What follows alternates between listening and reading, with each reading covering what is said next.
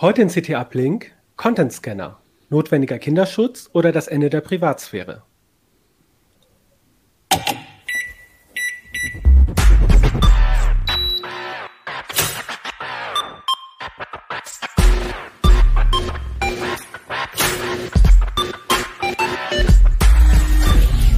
CT Uplink.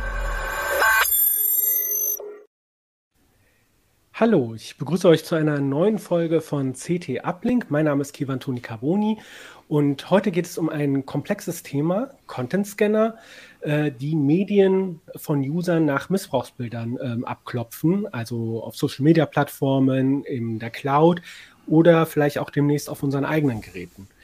Wir, äh, wir, sprechen über diese unterschiedlichen Systeme und die Algorithmen dahinter, ähm, wie das Ganze abläuft äh, und diskutieren natürlich auch über die gesellschaftlichen Auswirkungen. Ähm, zum Ende der Sendung gibt es dann ähm, zudem eure Vorhersagen für 2022, nach denen wir euch gefragt haben. Aber bevor es losgeht, ähm, kommt zuerst Werbung. AG1 von Athletic Greens. Das sind 75 Vitamine, Mineralstoffe und weitere Zutaten aus Vollwertkost, die deinen täglichen Nährstoffbedarf abdecken und deine Nährstofflücken schließen. Inhaltsstoffe, die Immunsystem, Fokus, Energie, Darmgesundheit und vieles mehr unterstützen.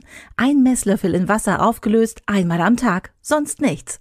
Gehe jetzt auf athleticgreens.com slash uplink und erhalte einen kostenlosen Jahresvorrat an Vitamin D und fünf praktische Travel Packs zu deiner ersten Bestellung dazu. Das heutige Thema äh, der Sendung findet ihr in der aktuellen CT2 2022.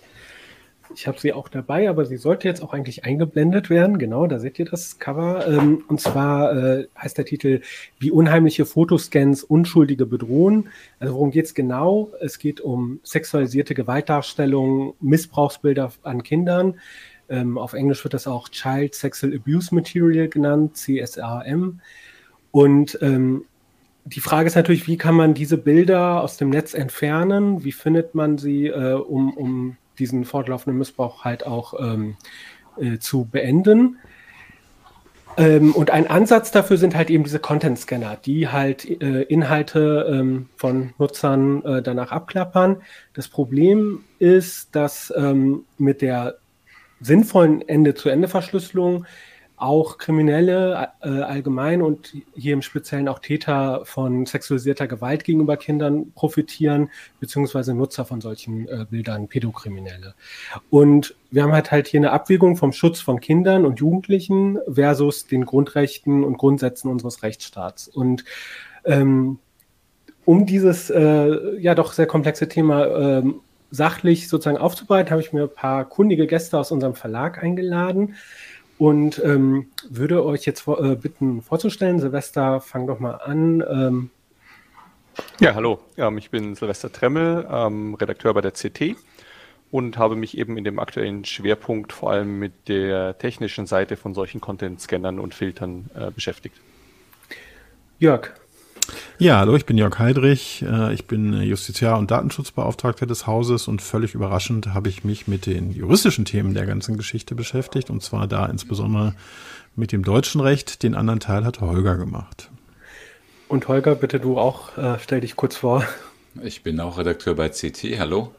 Ähm, bin Kollege von Silvester im Ressort. Du hast dein Ressort gar nicht genannt, Silvester. Oh Gott, Im Ressort Internetdienste, Anwendungen, ResIDA. Ähm, genau, und wir haben zusammen mit der Kollegin Andrea Trinkwalder und dem Kollegen Ludwig Gundermann diesen Schwerpunkt erarbeitet. Danke äh, für eure Vorstellung und ähm, ich äh, habe mir überlegt, dass wir zunächst einmal, damit wir über dieses Thema auch gut diskutieren können, erstmal auf die Grundlagen eingehen. Also wie wie werden dieses Content Scanner eingesetzt, wo werden sie eingesetzt, wie funktioniert das und dann wollen wir ähm, anschließend äh, die Probleme diskutieren. Ähm, Silvester, äh, ka kannst du einmal so grob erklären, dieser, ich nenne es jetzt mal organisatorischer Ablauf, ne? also wie, wie funktioniert das? Also wo werden, äh, wo sind solche Content Scanner derzeit aktiv? Äh, an verschiedenen Stellen und entsprechend unterschiedlich ist die Organisation. Also das eine, was vermutlich die meisten Leute halt betrifft und angeht, ist, dass große äh, IT-Firmen wie Google oder Facebook ähm, Inhalte, die bei ihnen gehostet werden, also in den jeweiligen Clouds und Netzwerken und so, ähm, automatisch nach solchen Inhalten scannen ähm, und dafür eben verschiedene technische Lösungen hernehmen. Ähm, ein anderer großer Anwendungsbereich ist aber zum Beispiel, dass die äh, Polizei, wenn sie äh, im Zuge irgendwelcher Ermittlungen in solchen Fällen halt Datenträger beschlagnahmt, dann auch diese Datenträger umgräbt ähm, auf der Suche nach solchem Material. Äh, und entsprechend unterschiedlich sind eben auch die, die Anforderungen an solche Systeme. Also wenn ich irgendwie die Daten von jedermann in der Cloud scanne, insbesondere halt von, von massenhaft Leuten, die sozusagen in keiner Weise verdächtig sind, da muss ich schon sehr genau drauf schauen, wie ich dann auch die Privatsphäre schützen kann. Und ich muss halt auch damit umgehen können, dass ich Unmengen von äh, legalem Material haben werde, dass ich eben, dass mich eigentlich überhaupt nichts angeht. Ne? Mhm. Anders ist es, wenn ich irgendwie schon mit einem begründeten Verdacht bei jemandem Geräte beschlagnahme ähm, und dann da sozusagen nur noch aussieben will, welche Bilder sind eigentlich äh, rechtlich fragwürdig und welche nicht. Ähm, dann kann ich stärker in die Privatsphäre eingreifen, weil ich ja schon zumindest einen begründeten Verdacht habe. Ähm, und ich kann auch damit leben, dass der vielleicht irgendwelche Bilder fälschlich erkennt, äh, weil ich ja eh schon ermittle und dann da halt aussieben kann. Wir reden jetzt hier ähm, vor allem um äh, äh, automatisierte Systeme, ne? also äh, Systeme, die automatisch Sachen scannen und versuchen, Treffer äh, zu identifizieren und dann irgendwie vorzulegen. Wie das genau technisch abläuft, klären wir nochmal später, also wie die Algorithmen arbeiten und welche technischen Schwierigkeiten es gibt. Ähm, aber sagen wir zum Beispiel jetzt bei YouTube oder bei Facebook, äh, ähm, werden jetzt Daten sozusagen hochgeladen und der, ähm, da ist ein Scanner, die haben ja verschiedene Scanner äh, im, im, Einsatz oder auch bei Apple. Ähm, und jetzt schlägt da so ein Scanner an und sagt, also so ein Algorithmus sagt, hier, ich glaube, ich habe jetzt hier eine Missbrauchsdarstellung gefunden. Was passiert dann? Also geht das sofort zur Polizei oder? Also in, in der Regel geht es nicht überhaupt nicht zur Polizei in dem Sinne, sondern zu einer anderen Stelle. Ähm, aber wieder, es hängt davon ab, praktisch in was für einem Kontext dieser Scanner gearbeitet hat. Ähm, also wenn der bei irgendeiner Google Cloud anschlägt und das ein Scanner ist, der sagt, guck mal, ich habe hier ein Bild identifiziert, das ist ein bekanntes Missbrauchsbild. Ja? Dann wird sowas in der Regel semi-automatisch oder auch vollautomatisch an entsprechende Stellen gemeldet. Das ist in Amerika zum Beispiel das NECMEC. Also das ist, sind Organisationen, die äh, unter anderem eben solche Fälle prüfen und sammeln und dann an die jeweiligen Strafverfolgungsbehörden weiterleiten. Ja. Das, sind, ähm, das, das sind aber keine Behörden, sondern das sind so Kinderschutzorganisationen, wenn ich das richtig äh, verstanden habe, oder? Ja, also das NECMEC ist eine Kinderschutzorganisation. Ähm, die hat allerdings ein rechtlich recht interessantes Standing. Da könnte aber, wenn dann Holger oder Jörg mehr dazu sagen als ich. Das ist jedenfalls keine Behörde meines Wissens. Ähm, aber es gibt zum Beispiel, also Interpol zum Beispiel, äh, ist auch tätig im, beim Filtern von solchen Dingen. Also es hängt so ein bisschen davon ab, wo ich mich bewege und in welchem Kontext. Ja. Was anderes ist es halt, wenn ein System im Chat. Ja, ich glaube, Jörg wollte was ergänzen, so, Entschuldigung, genau. Ja, ich hatte mir das vorher mal angeschaut, ähm, diese Organisation in Amerika, die gegründet wurde, um äh, Missing Children halt zu suchen, die jetzt, ich glaube, die weltweit, weltweit größte Datenbank betreibt, ist tatsächlich eine NGO, das hat mich doch auch sehr überrascht die wohl aber vom Kongress ins Leben gerufen wurde. Aber die sammeln trotzdem Spenden. Also es ist nicht so, dass die jetzt völlig, äh, die sind wohl ziemlich unabhängig bei dem, was sie machen. Äh, Holger kann das sicherlich gern ergänzen, ja. Nee, ich wollte nur noch mal sagen, ähm, Einerseits, äh, genau, es gibt in mehreren Ländern, in den USA ist es eben das NECMEC, äh, entsprechende Institutionen. Also ähm, wir haben in Deutschland auch was derartiges. Also europaweit sind die Provider organisiert, auch in so einem äh, Selbstkontrollverband quasi. Ne? Das ist so ähnlich wie das NECMEC. Ähm, das nennt sich hier InHope und äh, die deutsche Meldestelle ähm, hat mehrere Anlaufpunkte, aber eben zum Beispiel den Eco-Verband ne? oder die FSM. Dort kann man, dort gibt es Meldeschnittstellen, wo man selber auch entsprechende Inhalte abladen kann, wenn man sie gefunden hat oder äh, wo auch Provider melden können. Wir haben hier, ähm, um das gleich zu sagen, weil das vielleicht wichtig ist für die Debatte jetzt auch gleich, ähm, wir haben ganz unterschiedliche rechtliche Situationen in Europa und in den USA. In den USA sind nämlich die Provider verpflichtet, ans NECMEC zu melden. Das ist dort Gesetz. Also die kommen da nicht drum rum. Wenn sie Meldungen bekommen, entweder von Nutzern oder wenn sie automatisiert über Scans äh, auf, auf äh, Abuse-Material aufmerksam werden, müssen sie das ans, ans NECMEC weitergeben. Und von dort aus äh, wird dann sortiert, die gucken manuell drüber und schicken es dann dann, wenn sie Treffer vermuten oder für wahrscheinlich halten, an Strafverfolgungsbehörden in den USA oder auch äh, über die USA hinaus. Und ich, ich also, würde gerne nochmal, sorry, ich würde gerne nochmal die Dimension klar machen, weil das war mir vorher nicht so klar. Ich kann also im Moment schon, Frage auch an euch beiden, im Moment davon ausgehen, dass so wie ich Bilder und Filme in irgendeine Cloud, ähm, die ja dann meistens einem amerikanischen Anbieter gehört, ähm, hochlade, dass dann da ein Scanner drüber läuft. Und im Zweifelsfalle, da das ja fast alles amerikanische Unternehmen sind, äh, Funde entsprechend gemeldet werden damit musst du zumindest rechnen. Ähm, also da können wir vielleicht nachher noch ein bisschen drüber reden. Mhm. Die gemeldeten Zahlen von den verschiedenen äh, Unternehmen sind nämlich sehr unterschiedlich und also mich würde es zum Beispiel wundern, wenn Google wirklich über alle ihre Bilder, auf die sie so Zugriff haben, so einen automatisierten Scanner laufen lassen. Weil, und vor allem auch Videos, ne? Ja, weil dann wäre so ein bisschen unklar, warum die Zahlen so gering sind, die Google meldet. Ähm, äh, aber man muss zumindest damit rechnen, dass so ein Scanner drüber läuft, ja. Ja, wir sind ja gerade an der Stelle, also wir haben jetzt Material gefunden und das äh, meldet jetzt der Provider oder der ich Anbieter an SnackMac. Äh, wir kommen über die, auf die Chats gleich zu. Wir sind ja okay. gerade in dem Beispiel Plattform. Also, aber sag doch mal, was sind denn so die Zahlen, die die, die melden? Also welche Dimensionen sind das? Ähm, um, ähm, ich habe die, müsste ich mal gucken. Ähm, also der springende Punkt ist, mit weitem Abstand führt Facebook ähm, die zwar, irgendwie. Ich kann es dir sagen, über 20 ja. Millionen Meldungen pro Jahr, also zumindest bezieht sich das auf das Jahr 2020. Und äh, das entspricht aber auch den Zahlen von 2019 im Verhältnis. Also Facebook ist äh, mit, mit dem Faktor über 20 äh, mit Meldungen mehr als bei allen anderen. Ne? Und äh, danach kommt, glaube ich, Google dann. Danach kommt Google mit 400.000 oder ich weiß es genau, nicht. Ähm, ja. Und ab dann ist es echt schon so unter ferner Liefen liefen. Ja? Genau. Ähm, ja. Und das ist halt, also weil da sind durchaus noch andere. Cloudflare zum Beispiel bietet auch an, so einen Scanner äh, einzusetzen. Und ich meine, Cloudflare ist riesig, was da an Daten drüber geht. Ähm, es kann natürlich nicht sein, dass jeder, nicht jeder Kunde das hernimmt oder so, aber diese Zahlen passen irgendwie nicht so ganz ins Bild von der Größe und der Datenmenge, die diese Unternehmen jeweils verwalten. Ne? Und eins möchte ich noch dazu ergänzen, was mich bei den Zahlen auch sehr gewundert hat, ist, ähm, bei Google geht es nicht nur um YouTube und nicht nur um, äh, um äh, hochgeladene Inhalte in die, in die Google Cloud, sondern insbesondere auch um Gmail.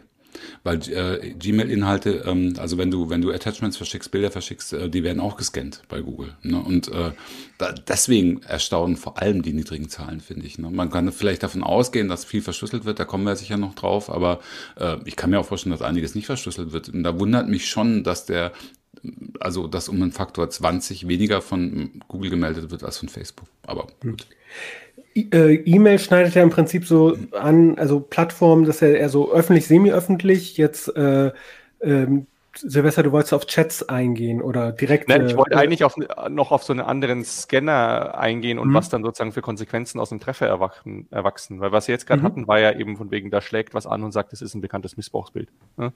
Ähm, die Alternative ist natürlich, was jetzt zum Beispiel im amerikanischen Raum auf iOS ausgerollt ist, dass wenn man ein Nacktbild verschickt oder empfängt, dass das System versucht einfach zu erkennen, das ist ein Nacktbild, äh, vielleicht sogar versucht zu erkennen von einem Kind. Ähm, und dann ist es aber sehr viel, also sehr viel schwieriger darauf zu reagieren, weil vielleicht hat das Kind das selber gemacht und will das, also das ist ein Teenager, der will das an einen anderen Teenager schicken oder so. Ähm, oder vielleicht sind das die Urlaubsbilder äh, von der Familie, wo halt das Kind irgendwie das zweijährige nackt auf ist oder so.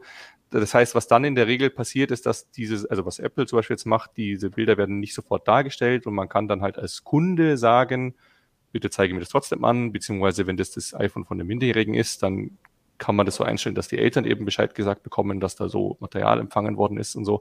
Aber da sind sie dann halt sehr viel vorsichtiger mit der mit dem Spektrum der Reaktionen, weil man halt sehr viel unsicher ist, äh, ob das überhaupt ein, ein wahrer Treffer ist. Und wenn es wirklich sozusagen ein Treffer ist, der ein nacktes Kind zeigt, ob das nicht trotzdem okay ist, weil es eben irgendwie ein Urlaubsbild vom Strand ist oder so. Ne? Ähm, und insofern, das sind so zwei sehr verschiedene, also wieder diese beiden verschiedenen Anwendungen, wo eben auch sehr unterschiedlich ist, wie, ob überhaupt automatisch darauf reagiert werden kann und im Zweifelsfall wie. Ne?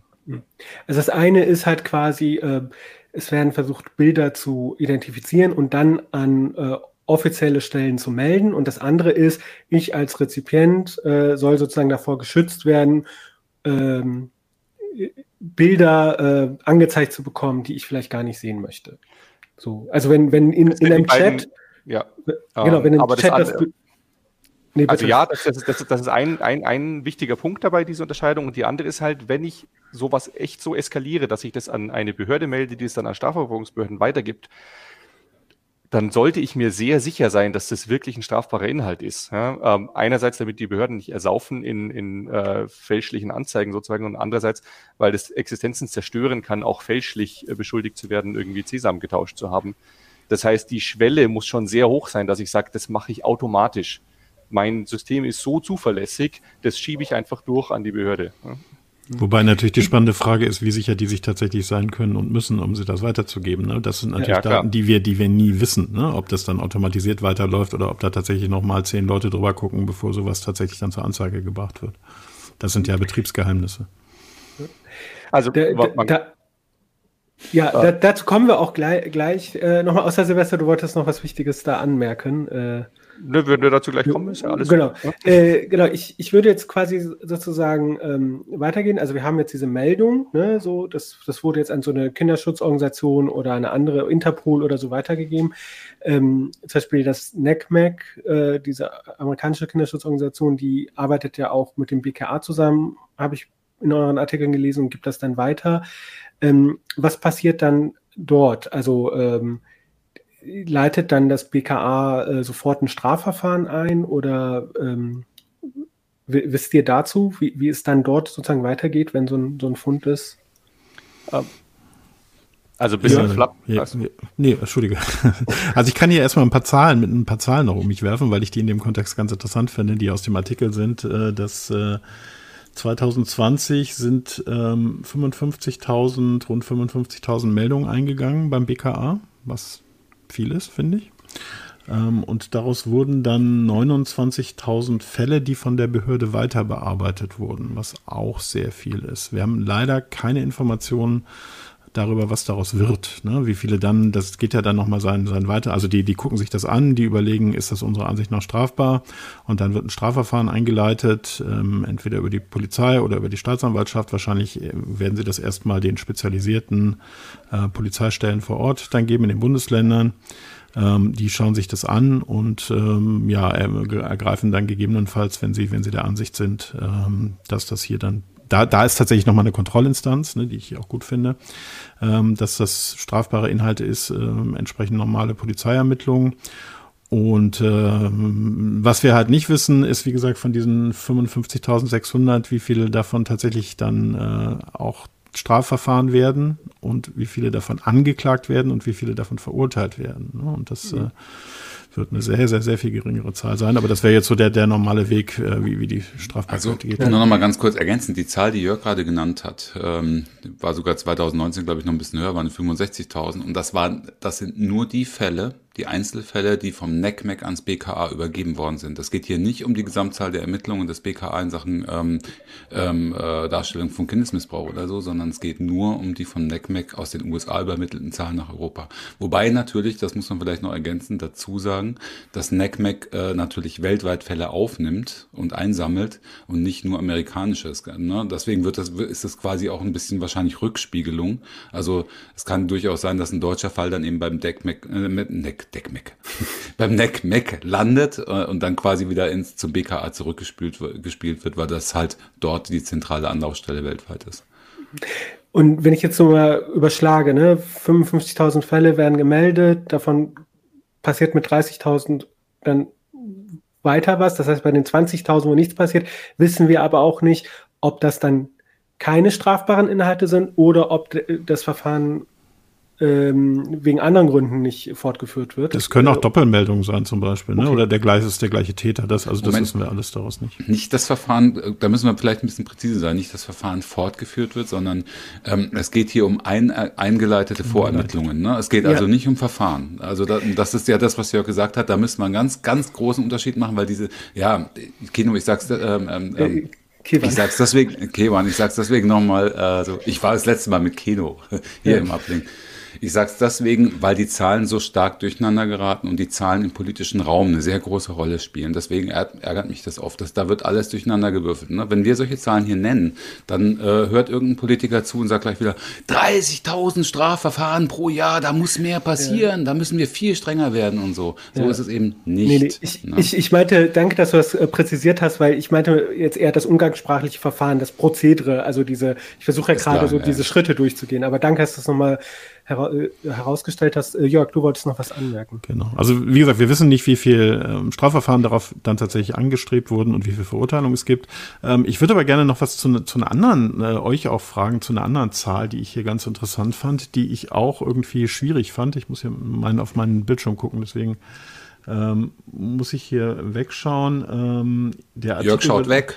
Der, der, Artikel wird eingeleitet damit, dass, ähm, äh, dass es Tauschbörsen gibt, an denen Millionen von Nutzern teilnehmen. Ich habe das gelesen und gedacht, ehrlich? Also ich kann mir das nicht vorstellen. Der Begriff Tauschbörse ist in dem Zusammenhang ja, auch missbräuchlich, also, äh, miss, also missverständlich. Ja. Es, geht, es geht insbesondere, also ich glaube, der größte Umschlagplatz im Moment sind tatsächlich Dark Web Foren, so wie ich das. Äh, also hier steht was in, in Foren mit Hunderttausenden bis einigen Millionen Teilnehmern, steht ja. in dem Artikel. Ja. Das gibt es tatsächlich? Ja, das gibt okay. es. Ich hätte mir das immer so konspirativer vorgestellt, ehrlich gesagt. Oder war wahrscheinlich früher auch so, bevor es das Darknet gab in der ja, Form. Das gibt es. Ich denke, wir kommen später wahrscheinlich auch noch ganz kurz auf die Recherche des Spiegels, die die neulich veröffentlicht haben. Können wir dann noch, dann noch mal ganz kurz erzählen, weil die ja eben just an das größte Darknet-Pädophilie-Forum äh, gegangen sind. Äh, machen wir, äh, definitiv. Ähm, aber lass uns jetzt nochmal über die rechtliche Einordnung sprechen. Also wir haben jetzt äh, so einen groben, eine grobe Vorstellung von diesem Ablauf, ähm, also automatisierte Scanner, die versuchen was zu erkennen, geben das weiter an eine zentralisierte Organisation wie das NECMEC oder Interpol. Das Ganze ähm, äh, wird, äh, die sichten das nochmal und geben das äh, weiter an BKA und andere ähm, FBI und so weiter. Das sind ja jetzt aber Weitergabe von privaten, persönlichen äh, Daten. Ähm, auf welcher rechtlichen Grundlage äh, passiert das? Äh, Holger, du hast, glaube ich, so europarechtlich damit befasst. Wenn ich das in Erinnerung. Mm, ja, wobei das ist jetzt nicht unbedingt europarechtlich relevant. Ich glaube, zu der rechtlichen Grundlage der Weitergabe kann Jörg wahrscheinlich mehr sagen als ich. Äh, naja, das ist schon das, was du bearbeitet hast. Ne? Das ist, bildet hier schon die, letztendlich die Rechtsgrundlage. Also von daher äh, passt das schon. Von daher also, kannst du das, glaube ich, ruhig damit einleiten und dann kann ich das ergänzen. Ja, also sagen, also es, ähm, die rechtliche Grundlage bezieht sich jetzt in erster Linie, äh, die ich beschrieben habe, aufs, äh, auf das Scannen selbst. Ne? Also ähm, weil wir hatten, wir haben die Situation, dass viele US oder fast alle US-amerikanischen Provider auch äh, äh, Kunden, äh, Inhalte von europäischen Kunden äh, scannen. Ne? Und äh, das war auch okay. Und äh, dann gab es aber eine, eine Änderung der, der, äh, der E-Privacy-Richtlinie in Europa ähm, beziehungsweise an einer Folgerichtlinie und plötzlich war das eigentlich illegal, hat das nicht mehr stattfinden dürfen, weil nämlich plötzlich äh, die Definition dieser Host-Provider und E-Mail-Provider sich geändert hat und die sind plötzlich in eine andere Kategorie gefallen und deswegen galt für die eine völlig andere, eine völlig andere Datenschutzgesetzgebung. So, und dann stand die EU vor einem Problem, da hat nämlich Facebook gesagt, haha, wir dürfen das ja gar nicht, dann lassen wir das in Europa, wir scannen hier nicht mehr. Facebook waren die Ersten, die das gesagt haben. Und dann äh, hat die EU halt parallel dazu schon äh, die Kommission gesagt, oha, äh, wir, äh, bei uns findet kein, kein Kampf gegen Kindesmissbrauch mehr statt, wir müssen was tun, wir müssen was tun. Ähm, haben dann auch ziemlich äh, hektisch irgendwie Pressemitteilungen verschickt und so, das war Ende 2020 und haben dann äh, eine Ausnahme von der Ausnahme gemacht quasi äh, und, und haben eine, eine temporäre, also eine befristet gültige Verordnung. Eine Verordnung ist das, was grundsätzlich sofort, äh, sofort in jedem Mitgliedstaat Recht wird. Ne? Also ähnlich auch wie die Datenschutzgrundverordnung zum Beispiel und nicht irgendwie ein nationales Gesetz erstmal umgewandelt werden muss. Das heißt, die gilt sofort. Ähm, ähm, und dann haben sie halt eine Ausnahme gemacht und haben gesagt, ausnahmsweise, obwohl das Datenschutzrecht in Europa das eigentlich überhaupt nicht hergibt, dass die Provider das dürfen, dürfen sie es. Äh, und äh, die, diese Ausnahmeverordnung äh, ist dann im Juli vom Parlament bestätigt worden und ist am 1. August in Kraft getreten, am 1. August 21. Und seitdem dürfen die US-amerikanischen Provider, obwohl das Datenschutzrecht in Europa das eigentlich überhaupt nicht hergibt, das wird Jörg bestätigen können, dürfen die mit, mit einer Ausnahmegenehmigung trotzdem weiter ähm, Userinhalte scannen nach äh, ähm, nach SISE-Material und äh, dürfen das auch, und das ist auch nochmal ein grober Verstoß gegen geltendes Daten, gegen geltende Datenschutzregeln eigentlich, dürfen ähm, die Treffer auch an x-beliebige Hotlines weiterleiten. Das heißt, äh, zum Beispiel dürfen Amer äh, europäische Provider oder amerikanische Provider, die europäische Kundendaten äh, mit CSAM in Verbindung bringen, das an SnackMac melden. Was äh, natürlich eine transatlantische Datenweitergabe von personenbezogenen Daten ist und das widerspricht natürlich datenschutzrechtlichen Bestimmungen eigentlich, aber die sagen halt, äh, das ist eine Ausnahme, da geht das schon. Und das gibt natürlich, äh, gibt die Richtlinie auch her, aber die Frage ist halt, äh, ob das eine vertrauensbildende Maßnahme gegenüber den Bürgern ist, die sich eigentlich darauf verlassen haben, dass wir jetzt eine gescheite Datenschutzgesetzgebung haben. Und jetzt wird's ganz hart, das muss ich jetzt, da, wo wir gerade dabei sind, diese ganze Geschichte, die im Moment noch freiwillig ist, das heißt, die dürfen, soll verpflichtend werden. Das heißt, äh, jetzt so zwischen Januar und April im ersten Quartal ist vorgesehen, dass die Kommission einen Aufschlag macht. Also das heißt, ein Gesetzesvorschlag, der dann auch als Verordnung, als Nachfolgeverordnung zu dieser Ausnahmeverordnung dann kommen soll, dass die Provider nicht nur das Recht bekommen zu scannen, sondern sogar dazu verpflichtet werden zu scannen. Äh, und zwar sämtliche Inhalte. Das ist noch ein bisschen diffus, aber die EU-Kommission hat sich da schon irgendwelche Methoden ausdenken lassen. Äh, Silvester und ich haben uns die mal ein bisschen angeguckt. Äh, das sogenannte Client-Side-Scanning, da kommt Silvester sicher gleich noch dazu. Ähm, und, und andere Maßnahmen, wie man auch in Verschlüsselung einbrechen kann oder Verschlüsselung aushebeln kann. Zum Beispiel Verschlüsselung vom, äh, des WhatsApp Messengers oder anderen Diensten, um auch in verschlüsselt äh, verschickte Bilder reingucken zu können äh, und, und äh, gegebenenfalls Meldungen erstatten zu können. Also da kommt einiges auf uns zu 2022. Weil du es gerade ein paar Mal erwähnt hast, äh, wollte ich mal sagen, äh, CSAM, das ist dieses Child Sexual Abuse Material, also die äh, Missbrauchsdarstellung oder die Darstellung sexualisierter Gewalt gegenüber Kindern. Äh, Ganz genau. Also, mhm. genau. Nur damit wir nochmal den Begriff, äh, falls er nochmal fällt. Ja. Ähm, ich finde den ein bisschen fragwürdig. Wir haben ja häufig, wenn man darüber spricht, so ein bisschen das Problem, wie, wie benennen wir das? Ähm, ich finde den sehr, sehr akademisch und sehr technisch. Ähm, ich finde die, die, den Begriff äh, Darstellung von sexualisierter Gewalt oder sowas finde ich sehr viel grafischer. Ähm, aber international ja, ja, ist halt das ist natürlich, das, das, du hast recht, hier können wir das gut machen, aber wenn du einen Artikel schreibst dazu und ja, ja, den Begriff in jedem Absatz dreimal, deswegen, da hatten wir, da hatten wir eine ganze Sitzung zu, wie wir das äh, vereinheitlichen okay. wollen in diesen, in den mehreren Artikeln, die wir dazu geschrieben haben. Ja, aber wir also müssen uns auch klar sein, dass ein normaler Mensch mit dem Begriff einfach nichts anfangen kann. Du hast recht, ja, ja, sicher auch so deswegen habe ich das nochmal eingeführt und ich muss auch gestehen, äh, ähm, dass ich, bei, als ich den Artikel gelesen habe, also gerade den, den technischen Artikel ähm, von, von Silvester, kommen wir auch nochmal dazu, und sozusagen sehr damit beschäftigt war, wie nachzuvollziehen, wie diese äh, Algorithmen funktionieren, ich mich dann ertappt habe, dass ich dann einfach nur, also ich habe es dann so Sesam gelesen ne, und gemerkt habe, so, sorry, ich abstrahiere gerade mhm. total, worum es eigentlich geht. Ne, so, und das ist halt auch das Schwierige bei so Fachbegriffen. Äh, äh, sich auch nochmal bewusst zu machen, wie ähm, was äh, dahinter also, steckt. Was dahinter steckt, also ja. was halt sozusagen ja. diese, diese, deswegen finde ich auch diesen Begriff sexualisierte, also Darstellung von sexualisierter Gewalt, auch wenn es etwas sperriger ist, äh, treffender, weil das besser umfasst, worum es eigentlich klar. geht. Ne? Ja. Also wir haben uns damit übrigens beholfen in Artikeln. Das wird vielleicht den äh, Leserinnen und Lesern auffallen, wenn sie, äh, wenn sie da einsteigen in die Artikel, ähm, dass wir am Anfang immer eine klare Definition gebracht haben, was wir unter CSAM verstehen ja. und dann eben das Akronym benutzt haben, einfach weil es halt äh, einfach dann, sonst stört es nicht so sehr den Lesefluss. Also, ne? Äh, es ist auch sehr gängig. Also wenn sich da jemand dann einlesen will, zum Beispiel, was, was so an technischen Papern von, von Apple und Konsorten gibt, da ist es gerade im englischsprachigen Raum sehr üblich, eben einfach nur diese Abkürzung CSA eben zu benutzen. Hm. Ähm, also, ja, aber hierzulande halt noch nicht so. Ne? Nee, klar, aber ich wollte ja. das nur als Tipp weitergeben. Also wer hm. danach irgendwie technischen Papern googeln will oder so, der das ist der Fachbegriff. Auch, genau. Ja. Oder zumindest ja. der sich verbreitende technische Begriff. Ja, ja. Jörg, du wolltest.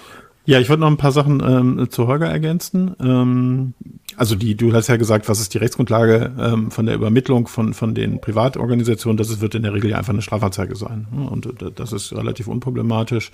Ähm, aber wie Holger sagt, ist natürlich, ähm, dass ja, das, das Übermitteln von Nutzerdaten und Bildern an eine amerikanische Nichtregierungsorganisation, das ist natürlich irgendwas, was im Grundsatz wirklich jedem Datenschützer den Magen umdreht und ähm, was eigentlich, also wo ich zumindest große Schwierigkeiten habe. Also wenn es wenigstens noch eine staatliche Organisation wäre, und da sind wir wieder bei diesem Problem, ne, dass es NGOs sind, ähm, finde ich das äh, wirklich überaus ähm, schwierig.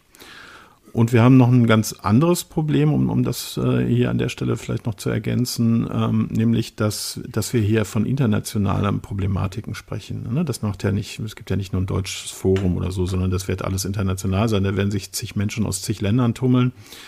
Ähm, wir haben aber ein, ein, Problem, dass die Definition von, ich nenne es jetzt mal so, weil es im, im, Strafgesetzbuch so steht, äh, kinderpornografischen Schriften, die ist tatsächlich in jedem Land anders und die ist sogar in Europa anders, weil in der Regel Strafrecht halt auch nicht europäisch geregelt wird.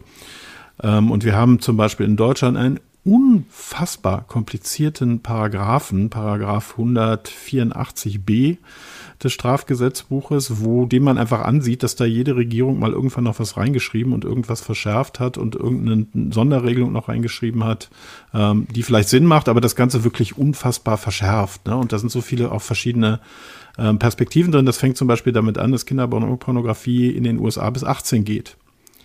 In Deutschland geht sie bis 14. Und danach haben wir Jugendpornografie, die in einem eigenen Paragraphen geregelt wird und wo wiederum eine ganze Menge Sachen anders sind. Die aber auch äh, verboten ist, ne? Die aber auch verboten ja. ist und die auch strafbar ist ähm, und ähm, die äh, aber auch relativ spät erst eingeführt wurde, ist noch nicht so lange her.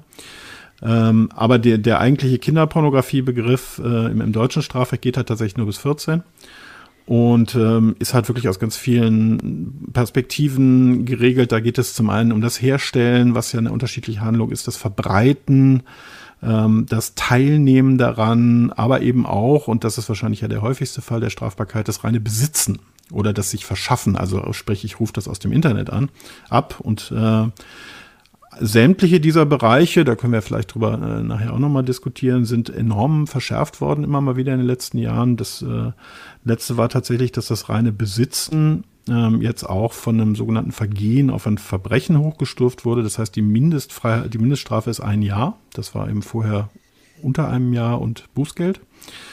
Äh, und das betrifft jetzt wirklich nur das reine Besitzen. Und ähm, das ist natürlich eine, eine Geschichte, ähm, wo es dann unendlich schwierig wird. Also es geht hier dabei, ähm, das sexuelle aufreizende Wiedergabe des unbeteiligten Genitals oder des unbeteiligten Gesäßes eines Kindes. Das heißt, ein Richter, im Zweifelsfall als letztes, muss sich das Bild anschauen und letztendlich entscheiden, okay, ich habe hier einen, einen, sagen wir mal, einen Hintern von einem Kind, aber ist diese Darstellung sexuell aufreizend?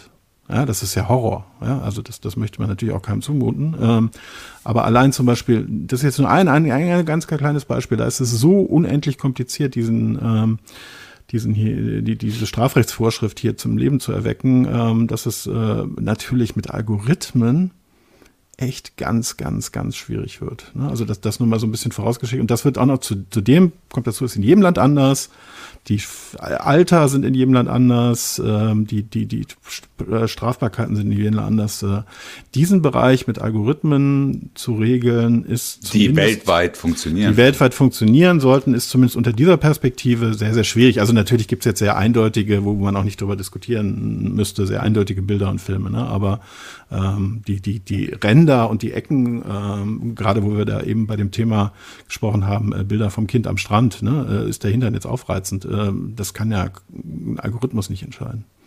Ja, und mich, also, ähm, äh, also mich erinnert das daran, ich äh, bin vor zig Jahren in die USA gereist und habe mir dann die, die Informationen vom Auswärtigen Amt, äh, diese Länderinformationen durchgelesen. Und da war zum Beispiel auch die Warnung so, also zum Beispiel ähm, äh, in den USA wird erwartet, dass auch selbst äh, kleinste Mädchen irgendwie mit einem Bikini äh, ähm, äh, oder mit einem Oberteil, ne? also was ja in Europa ist es kein Problem, sozusagen, wenn ein Mädchen äh, noch keine Brüste hat, dass, dass sie dann halt äh, nur mit einem Bikini-Unterteil rumläuft. Ne? So, das ist aber, oder dass man diese klassischen Kinderfotos aus der Badewanne, ne, so, ähm, dass es da Probleme geben kann, wenn man die Fotos zum Entwickeln bringt. Ne? Also ich meine, das war so ein bisschen her, da hat man noch Analogfotografie teilweise gemacht, aber also das zeigt ja nochmal diese unterschiedliche Bewertung, wo man sagen würde, okay, äh, in der Regel sind solche Bilder, also Eltern machen Fotos von ihren Kindern in der Badewanne ähm, äh, in Deutschland zum Beispiel eher unproblematisch. Ne? So, ähm, wir äh, genau, aber das sind ja natürlich diese Grenzfälle. Ne? Äh, da, darüber ähm, sprechen wir sicherlich gleich auch nochmal. Aber du hast ja angesprochen, so, okay, diese Algorithmen und das würde ich jetzt einfach mal als Überleitung benutzen, um nochmal jetzt Silvester zu fragen, äh, bei diesen ganz klaren Fällen, also wo es jetzt darum geht, so ähm, oder wenn wir diese Grenzfälle jetzt mal ausblenden, also eindeutige Darstellung äh, sexualisierter Gewalt, also ähm, wir haben da ja technisch sozusagen verschiedene Probleme, äh, die sozusagen gelöst werden. Wenn man jetzt sagt, ich will mit so Content-Scannern äh, diese Bilder identifizieren, ähm, nehmen wir mal den einfachsten Fall. Ähm, irgendwo werden Bilder hochgeladen auf einer Plattform und der, der Hoster ist dazu verpflichtet oder äh, möchte das auch äh, die scannen und verhindern, dass sozusagen sexualisierte Gewaltdarstellungen bei ihm gespeichert und ausgetauscht werden. Ähm, ich habe das Problem, diese Bilder äh, müssen erkannt werden sollen aber natürlich nicht verbreitet werden. Also ich kann ja nicht irgendwie so einen Datenkorpus mit ganz vielen Missbrauchsbildern irgendwo zur Verfügung stellen, mit gegen die dann abgeglichen werden kann. Ne? Und das zweite Problem ist natürlich auch ähm, Bilder, sozusagen, die geändert worden sind oder vielleicht sogar Bilder, die man noch gar nicht kennt, ne? die bisher nicht irgendwie Behörden in die Finger bekommen haben, äh, auch die schon sozusagen identifizieren zu können. Silvester, du hast dich damit auseinandergesetzt, wie diese Algorithmen funktionieren. Was sind denn da diese technischen Ansätze, ähm, diese, diese, diese Rahmenprobleme sozusagen zu lösen? Äh, ja, also ganz grob gibt es halt zwei, die diese beiden unterschiedlichen Fälle abdecken wollen von ähm, ich erkenne ein Bild wieder, von dem ich eben schon weiß, dass es verboten ist und das halt irgendwie geteilt wird und ich möchte diese Verbreitung unterbinden, versus ich möchte neue Bilder erkennen, die halt irgendjemand angefertigt hat. Und das zweite wird über so übliche KI-Systeme gemacht, die im Wesentlichen genauso funktionieren wie auch die Bilder, die halt irgendwie erkennen, da ist eine Katze drauf oder das hier ist ein Geschwindigkeitsbegrenzungsschild und es zeigt irgendwie Tempo 30 an oder so. Und haben halt auch genau die gleichen Probleme. Das heißt, die sind nicht ausreichend zuverlässig. Gerade nicht, wenn man sie dann ihnen Daten vorwirft, die Unmengen äh, akzeptable Bilder enthalten und da müssen dann halt ein paar und äh, ein paar Bilder aussortiert werden. Die ganzen Grenzproblematiken äh, kommen hinzu. Also was ist jetzt irgendwie, wenn, wenn die Person aber halt irgendwie 20 ist, aber jung aussieht oder keine Ahnung was. Ja? Also das, das kommt noch oben drauf. Aber schon ganz prinzipiell ist KI-Bilderkennung nicht so weit, dass man sagt, das würde da irgendwie mit einer so hohen Zuverlässigkeit funktionieren, dass man das einfach durchwinken könnte. Ähm, insofern, wenn sowas zum Einsatz kommt, wird es dann von Menschen nachgeprüft. Und äh, da gibt's auch bei den verschiedenen Unternehmen dann auch doch Heerscharen von Leuten, die äh, das tun und entsprechend auch äh, psychologische Betreuung brauchen und hoffentlich auch bekommen, weil das halt ein Knochenjob ist, ne? ähm, sich mit sowas die ganze Zeit auseinandersetzen zu müssen. Ähm, und ein Weg raus aus der Sache ist halt zu sagen, na gut, ich erspare mir das. Ich kann es halt nicht irgendwie ordentlich und trennscharf erkennen und so. Und ich unterbinde halt nur die Verbreitung, indem ich sozusagen Bilder, von denen ich weiß, dass sie verboten sind, weil sie schon irgendeiner Behörde mal vorlagen, weil irgendeine Behörde die irgendwo konfisziert hat oder so, wiedererkenne. Ähm, und da habe ich halt das Problem, dass, also normalerweise eine Datei wiederzuerkennen ist recht einfach. Man vergleicht die halt Bit für Bit. Ähm, das Problem ist, dass ich ja nicht genau diese Bilddatei wiedererkennen will, sondern sozusagen das, was sie darstellt. Ähm, und Bilddateien werden andauernd, also entweder absichtlich verändert, weil irgendjemand sie zuschneidet oder sonst was damit macht, ähm, oder unabsichtlich verändert, weil halt ein, ein Messenger zum Beispiel sagt, naja, ich ähm, äh, ich komprimiere das irgendwie von PNG auf JPEG um, weil dann ist es kleiner. Oder ich komprimiere das einfach stärker, weil du bist gerade mobil unterwegs und du hast mich angewiesen, irgendwie Sachen stärker zu komprimieren, wenn du mobil unterwegs bist und so weiter. Das heißt, diese, diese Datenströme verändern sich laufend und man will irgendwelche ähm, irgendwelche Verfahren haben, die sozusagen versuchen, das, das Motiv irgendwie zu erkennen und zu sagen, diese beiden Bilder zeigen das Gleiche. Ähm, also ja um das jetzt mal so zusammenzufassen, also eigentlich will ich von, wenn ich Dateien vergleiche, bilde ich halt eine Prüfsumme, ein Hash, ne, so und gucke, ist der Hash gleich. Jetzt will ich aber das quasi diesen Hash robust machen gegenüber Veränderungen, äh, durch Kompression, Größenänderung, Farbveränderung. Ne, so, das also ich will eigentlich einen Hash sozusagen nicht auf den Daten haben, sondern einen Hash auf, die, auf dem angezeigten Bild. Ja, sodass ja, auf, der, auf, das, auf, dem Motiv. Quasi. Genau, auf dem Motiv, dass ich sozusagen, äh, wenn das Motiv das gleiche ist, ähm, auch wenn es beschnitten wurde oder rotiert wurde oder halt irgendwie von, von bunt auf Graustufen reduziert wurde oder so, das soll der Hash das gleiche sein und wenn das halt ein anderes Motiv ist, dann soll der Hash ein anderer sein. Ja? Und wenn die Motive ähnlich sind, weil das Motiv irgendwie angeschnitten wurde über meine Zuschneidung oder so, dann soll der Hash immer noch ähnlich sein. Das ist so das Optimale, wo man hin will. Ja? Und da gibt es verschiedene Verfahren, ähm, die mehr oder weniger gut funktionieren. Ne? Ähm, Kannst du eins mal beschreiben? Äh also ich, ich kann erstmal allgemein sagen, was man üblicherweise macht, ist, man, man normiert die Bilder, das heißt, die werden alle auf eine sehr kleine Größe runterskaliert. Ähm, die werden dann meistens auch auf, auf einen Quadrat gezogen, sodass man eben mit unterschiedlichen äh, Seitenverhältnissen keine Probleme hat. Ähm, dann werden die auf Graustufen reduziert, ähm, damit man mit irgendwelchen Farbinformationen keine Probleme hat. Und wenn man dann irgendwie so ein, so ein Graustufen-Pixelbildchen hat, das aus 20 mal 20 oder 40 mal 40 Pixeln besteht, dann versucht man irgendwie sozusagen das Motiv, also da einen, einen Hash aus dem Motiv heraus abzuleiten. Und was man üblicherweise macht auf verschiedene Art und Weisen ist, ähm, Unterschiede zwischen Pixeln einfach zu messen und dann daraus halt einen, äh, einen Hash zu generieren. Das wahrscheinlich verbreitetste Verfahren, das also zumindest im Zug zu, im, äh, also im Kontext von CESAM da zum Einsatz kommt, ist äh, FotoDNA von Microsoft. Ähm, da haben wir jetzt, glaube ich, auch ein Bild vorbereitet. Das ist aus dem Artikel. Ähm, und äh, was FotoDNA macht, ist ähm, das Bild eben auf 26 mal 26 Pixel runter ähm, skalieren und dann legt es sozusagen Quadrate A6 Pixel drüber. Ähm, und äh, in jedem von diesen Quadraten vergleicht es einfach sozusagen die Pixelwerte von Pixeln, die nebeneinander liegen, ähm, berechnet aus diesen Unterschieden den Wert, ähm, macht es für alle 36 Quadrate und berechnet daraus dann den Hash. Das ist so grob dargestellt. Und die Idee ist halt, ähm, auch wenn jetzt irgendwie man das Bild zum Beispiel verkleinert oder vergrößert oder ähm, äh, irgendwie an den Farben rumspielt, dann geht das alles flöten, weil, weil es ja so normiert wird, kleinskaliert wird, äh, äh, entsättigt wird und so.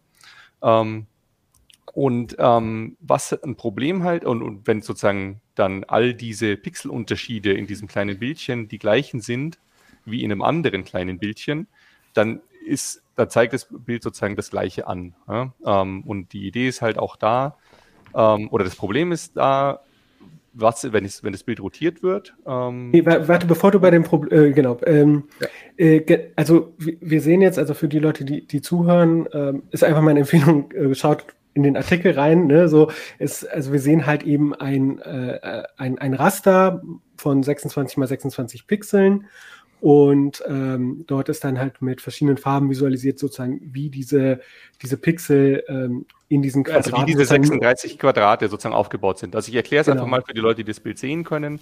Ähm, oben links ist ein, ein rotes äh, Quadrat ähm, und was man halt sehen kann, und das ist eben ein Trick, den FotoDNA benutzt, ist, dass du die ersten vier mal vier Pixel, die gehören nur zu diesem roten Quadrat. Und dann gibt es so einen Bereich von zwei, also der ist zwei Pixel breit nach rechts und nach unten.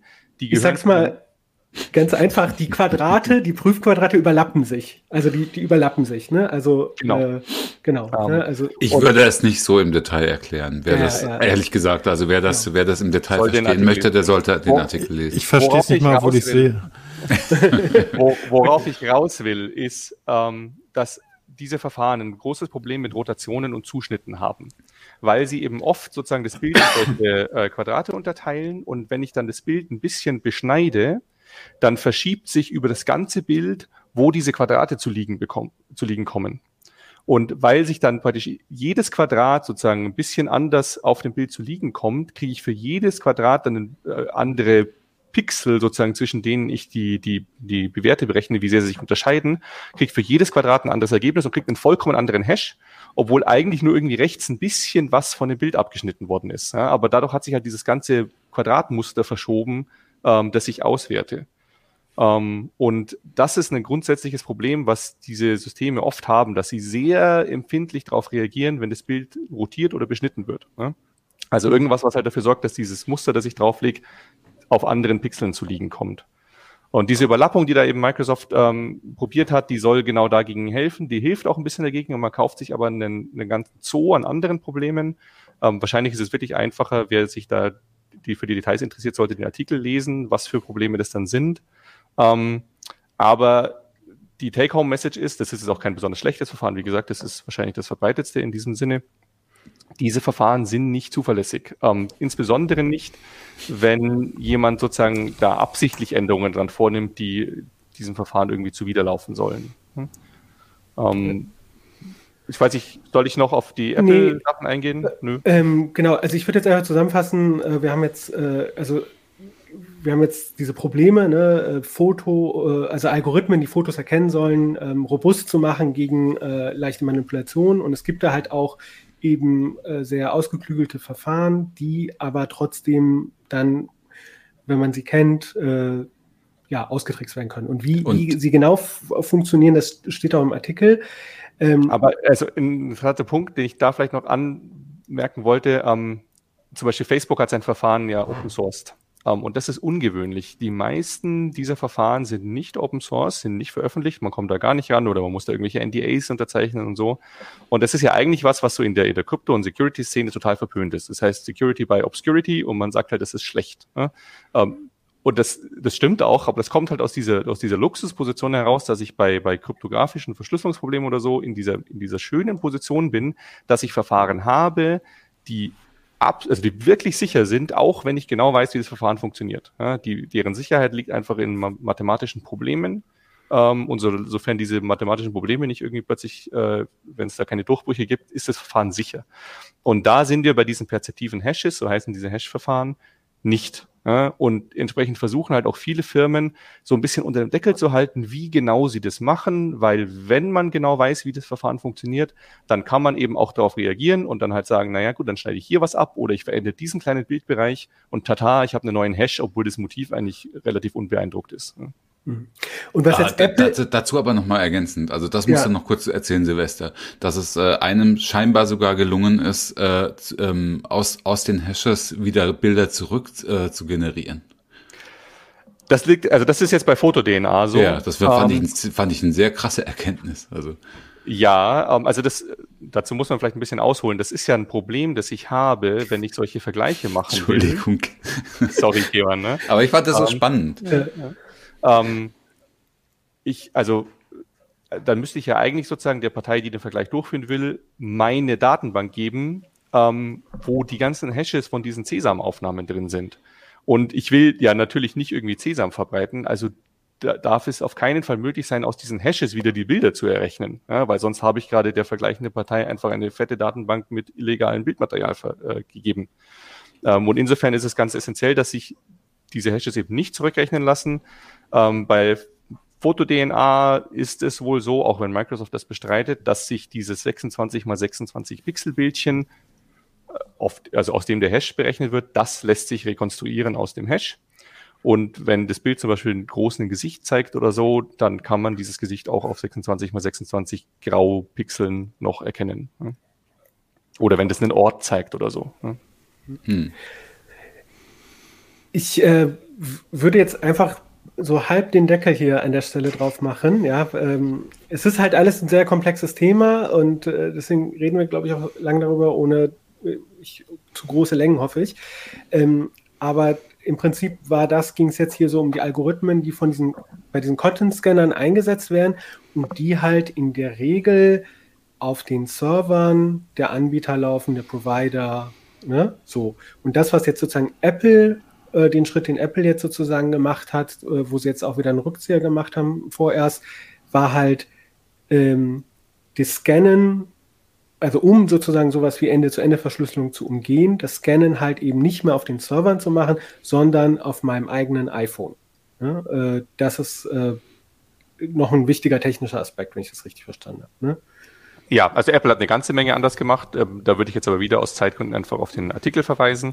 Ähm, aber ein ganz wichtiger Punkt ist eben, sie wollten scheinbar ein System haben, das auch bei Ende-zu-Ende-Verschlüsselung zum Einsatz kommen kann. Und dann muss ich auf dem Client scannen, weil ich ja in der Cloud nur das verschlüsselte Material habe, aus dem ich nichts erkennen kann. Genau.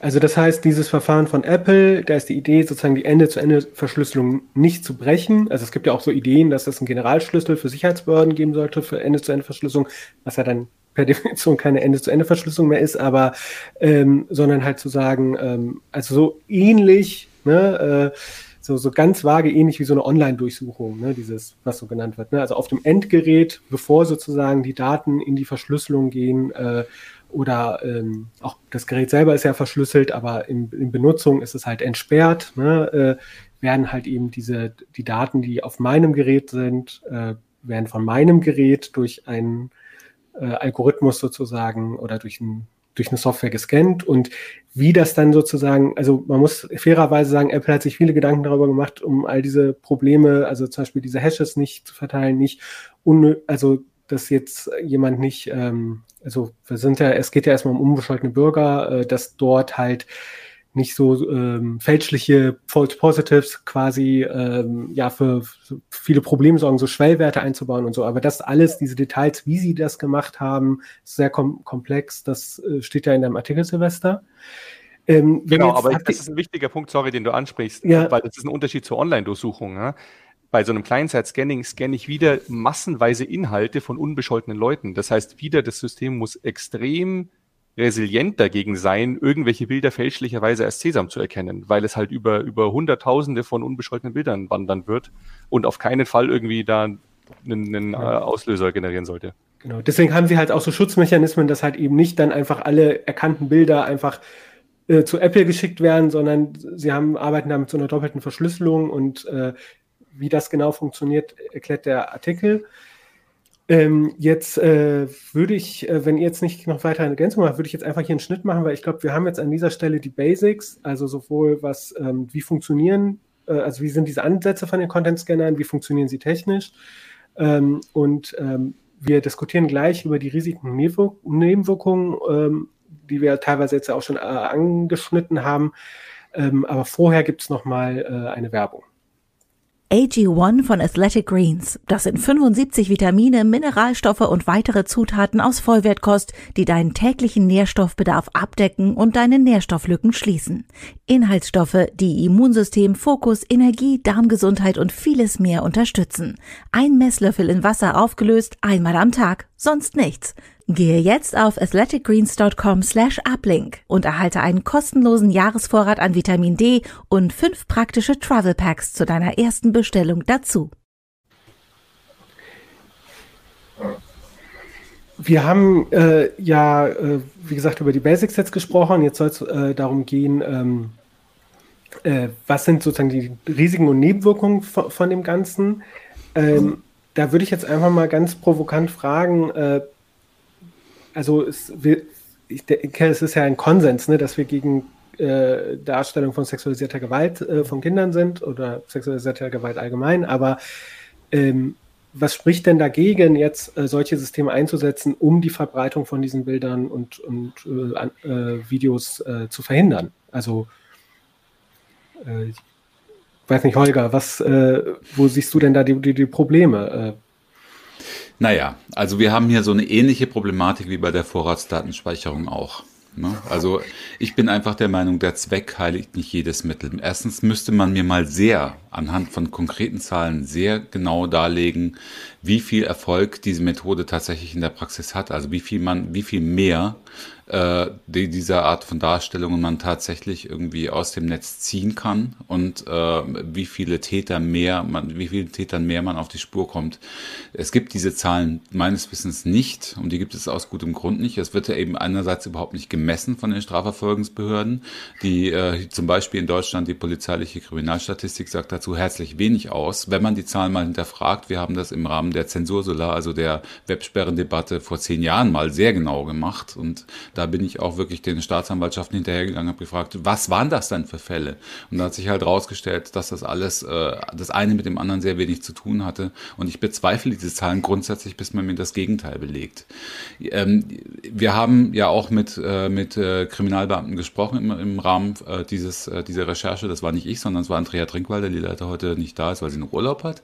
Aber äh, die hat zum Beispiel auch gesagt, ja, die, äh, die äh, Kripo selbst und äh, auch der, die BKA-Leute, mit denen sie gesprochen gesprochen hat, sagen, ähm, mehr, mehr hilft nicht mehr. Ne? Also wenn wir mit Fällen zugeschüttet werden ohne Ende, dann heißt das nicht, dass wir unbedingt mehr Ermittlungserfolge haben werden. Ne? Also ähm, ich, das ist, da sind wir wieder beim Thema Zweck heiligt die Mittel. Also wir, wir, ich bin einfach dagegen, Außer es gibt absolut keinen anderen Ausweg, aber das sehe ich hier noch lange nicht. Wir sind noch lange nicht am Ende der herkömmlichen Ermittlungsarbeit, weil die findet einfach viel zu wenig statt im Moment. Genauso wenig wie auch äh, Prävention zu wenig stattfindet. Ähm, wir sind noch lange nicht an, am Ende der, der, der möglichen Ermittlungsmaßnahmen. Und dann halte ich nichts davon, anlasslos alles zu durchforsten. Denn wir kennen alle Fälle, äh, wo Existenzen in Ruin getrieben wurden wo äh, Leute, also es gab in, in England Fälle, wo Leute Selbstmord begangen haben, also äh, sich selbst getötet haben, äh, weil sie keinen Ausweg mehr gesehen haben, weil sie äh, äh, einem falschen Verdacht von äh, des Besitzers von Darstellung von äh, sexualisierter Gewalt äh, aufgesessen sind. Ähm, wir haben auch Fälle in Deutschland zum Beispiel, also durchaus, ne, wo bei in, in OneDrive, bei Microsoft OneDrive Material gemeldet wurde oder wo in Google Mails Material gemeldet wurde. Das alles, muss ich zugeben, schon länger her. In der letzten Zeit ist mir kein Fall bekannt geworden. Vor fünf, sechs Jahren war das mal ziemlich in den Schlagzeilen, wo auch strafrechtlich ermittelt wurde, irrtümlicherweise. Ne? Weil eben Meldungen nachgegangen worden sind, die, äh, wo sich dann herausgestellt hat, war nicht. Wir wir wissen auch, dass wir alles, ich muss das nochmal kurz sagen, ähm, dass wir ähm, möglichst viel gegen äh, diese Form der Kriminalität machen sollten. Die Frage ist, welche Mittel sind die richtigen? Und ich halte dieses Mittel einfach, tut mir leid, nicht für das Richtige, äh, ähm, weil das Verhältnis nicht gewahrt ist. Es ist ein tiefer Eingriff in die Privatsphäre. Es steht außer Frage, das habe ich in unserem Artikel auch nochmal klar geschrieben. Es ist ein Eingriff, das gibt auch die Europäische Kommission zu. Es ist ein massiver Eingriff ins Post- und Telekommunikations- und Fernmeldegeheimnis. Ne? Und, äh, und das sind Grundrechte, in die da eingegriffen wird. Und dann muss es schon um wirklich viel gehen. Und es muss ein großer Erfolg auf der anderen Seite stehen, damit man das rechtfertigen kann. Und den sehe ich nicht. Ich, äh, ja, Jörg, bitte. Da gehen die Hände hoch. Ja, alle, alle Hände hoch, genau. Ja, das, das kann ich nur ergänzen und dem kann ich mich nur anschließen. Ähm, ich hatte selber als Anwalt, das ist auch schon ein paar Jahre her, ähm, mal Leute, die zum Beispiel dann eine Anklage bekommen haben oder zumindest ein Strafverfahren bekommen haben, weil sie E-Mails bekommen haben mit solchen Sachen, wo man sich natürlich auch nicht wirklich gegen wehren kann. Äh, und dann gibt es eine ganze Menge Fälle, die gibt es auch bis heute noch, wo jetzt zum Beispiel den letzten Fall, den ich gelesen habe, das ist noch nicht so lange her, da war ein Typo in der E-Mail-Adresse, um die es geht. Und derjenige fand sich dann äh, eine Hausdurchsuchung gegenüber und, und ähnlichem. Äh, ich weiß nicht, den hast du, glaube ich, damals auch aufgedeckt, Holger, den, den Fall. Ähm, und, und die gibt es halt immer wieder. Also das heißt natürlich nicht, die, die Frage ist einfach immer, wo, wo sind die Grenzen und äh, inwieweit verdächtigt man alle Bürger? Das, das Beispiel mit der Vorratsdatenspeicherung finde ich ja auch ganz gut. Ähm, ein ähnliches Beispiel gibt es jetzt im Rahmen des NetzDG, wo die ganzen ähm, Social Media Anbieter äh, Sachen, die sie für potenziell strafbar halten, an die äh, an das äh, Bundeskriminalamt weitermelden sollen. Und das werden natürlich zigtausende von, von Sachen sein. Ne? Und dann hat man da so ein, so ein DOS-Angriff. Ähm, während man eine Sache eben tatsächlich immer noch nicht gemacht hat, obwohl wir das seit alle seit 20 Jahren predigen, nämlich die Behörden ordentlich ausgestattet hat, finanziell, technisch. Personell. Äh, genau, Jörg äh, hat gerade unpraktischerweise einen Hustenanfall, deswegen ähm, habe ich den Satz vervollständigt. Ähm, und äh, ich glaube, jetzt kann er äh, genau, Silvester, äh, gibt es Punkte, wo du sagst. Äh, nee. Ich, ich wollte noch auf einen Aspekt raus, den, den Holger angeschnitten hat, ja, weil, also ich finde, ich finde, man kann über vieles reden, aber man muss sozusagen immer von der Ecke kommen, dass man die Sachen, die am, am wenigsten Eingriffe nötig machen und am meisten Wirkung entfalten, die musst du zuerst einmal abarbeiten. Ja? Und wenn das nicht reicht, dann kann man weiterschauen. Und deswegen würde ich gerne nochmal diese Spiegelrecherche ansprechen, die vorhin schon mal kurz zur Sprache kam. Ähm, weil da ging es ja darum, dass, ich weiß gar nicht, das BKA oder so, es wurde jedenfalls ein sehr großes Forum, äh, wo solches Material das war das BKA, wurde, ja. Mhm. BKA, ja. Äh, halt hochgenommen. Ähm, und die, also diese Inhalte werden meistens nicht in den Foren selber gepostet, sondern die posten da Links. Die Links zeigen auf irgendwelche Share-Hoster, wo die Sachen halt verschlüsselt liegen. Ähm, und der Effekt ist eben, dass diese Share-Hoster in der Regel nicht wissen, was da liegt, weil das eben bei ihnen verschlüsselt ist.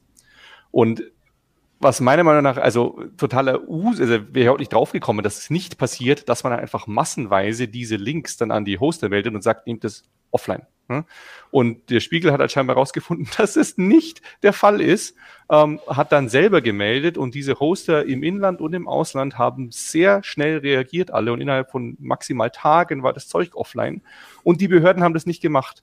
Und das ist dann so der Punkt, wo bei mir einfach, also nee, ja, wenn ihr sozusagen nicht mal dieses, dieses Material, das ihr dann entdeckt, zuverlässig aus dem Internet zieht, ja, damit ist immer noch keine von den Kindern geholfen, die da Zuverlässig sind, wäre es jetzt nicht gewesen, aber naja, es wäre also, erstmal ein Bunch weg, ne? Ja, genau. Es wäre erstmal ein Haufen weg und es wäre ja. zumindest, äh, also das, das ist ja wirklich so ein minimaler Aufwand auf, auf, auf Behördenseite, dass man halt sagt, ich, ich, ich klappe jetzt diese Hoster ab und gebe denen da Links mit, mit tausend, äh, Listen mit tausenden von Links drin und sagt, hier, nehmt das weg. Ja? Hm. Ähm, und das ist, das ist nicht passiert. Und dann wird irgendwie gefordert, dass man da irgendwie gravierende Einschnitte in die eigene Privatsphäre hinnehmen muss, um dem Problem Herr zu werden. Und also da, da hört es bei mir mit dem Verständnis auf, weil dem Problem das kann ich erstmal anders angehen. Und wenn das nicht reicht, dann können wir weiterreden. Ja? Aber solange eben so basale Maßnahmen ähm, nicht erfolgen, sehe ich überhaupt nicht ein, warum man hier irgendwie die Allgemeinheit unter Generalverdacht stellen sollte. Also vielleicht ergänzend dazu noch, Jörg, ganz kurz. Ähm,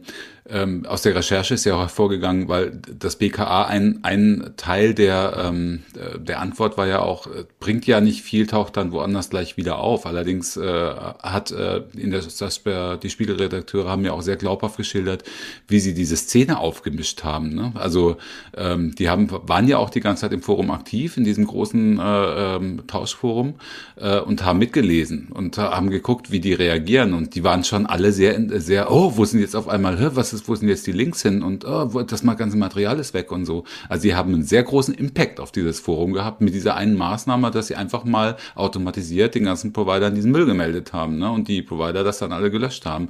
Dann musste das Forum nämlich quasi neu aufgezogen werden und äh, das Zeug musste wieder woanders hin verteilt werden, was, äh, was eine Menge Arbeit und auch eine Menge Risiko bedeutet. Neues Risiko, was sie natürlich nicht eingehen wollen. Ne? Weil äh, genau. das, ist, das gehört nämlich auch zur Wahrheit dazu. Andersrum, ne? das, das gehört zur Wahrheit dazu. Also was die, was sie halt auch festgestellt haben, die dieses Material lag da teilweise jahrelang auf irgendwelchen, äh, auch deutschen Servern rum. Ne? Also äh, im, in, im, nicht im Dark Web, sondern im Clear Web, also in dem Web, was für jeder Mann und jeder Frau zugänglich ist.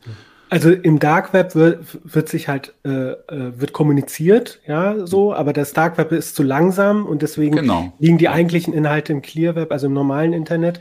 Ähm, das ist ja auch im Prinzip dieser Grundsatz, was damals bei dieser äh, Vorratsdaten, äh, nee, äh, Filterdebatte war, äh, auch mit Ursula von der Leyen, äh, nämlich ähm, äh, löschen statt blocken. Löschen statt sperren. Statt, mhm. ja, statt, statt sperren. Ne? Mhm. Ähm, Jörg, du wolltest noch. Äh, ja, ich wollte ähm, aus dem Artikel zitieren, weil da habe ich einen Satz gelesen oder mehrere Sätze, die ich sehr, sehr gut fand. Ähm, da geht es um die ja, weitergehenden Pläne, die man im Moment noch hat, dass man eben tatsächlich die Verschlüsselung aufbrechen möchte, ähm, um halt Sachen scannen zu können. Und äh, da haben die Kollegen, äh, haben hier einen wirklichen Fachmann befragt, nämlich äh, Markus Hartmann vom, vom ZAK, äh, Zentrale Anlaufstelle Internet Cybercrime oder Internetkriminalität, jedenfalls aus NRW.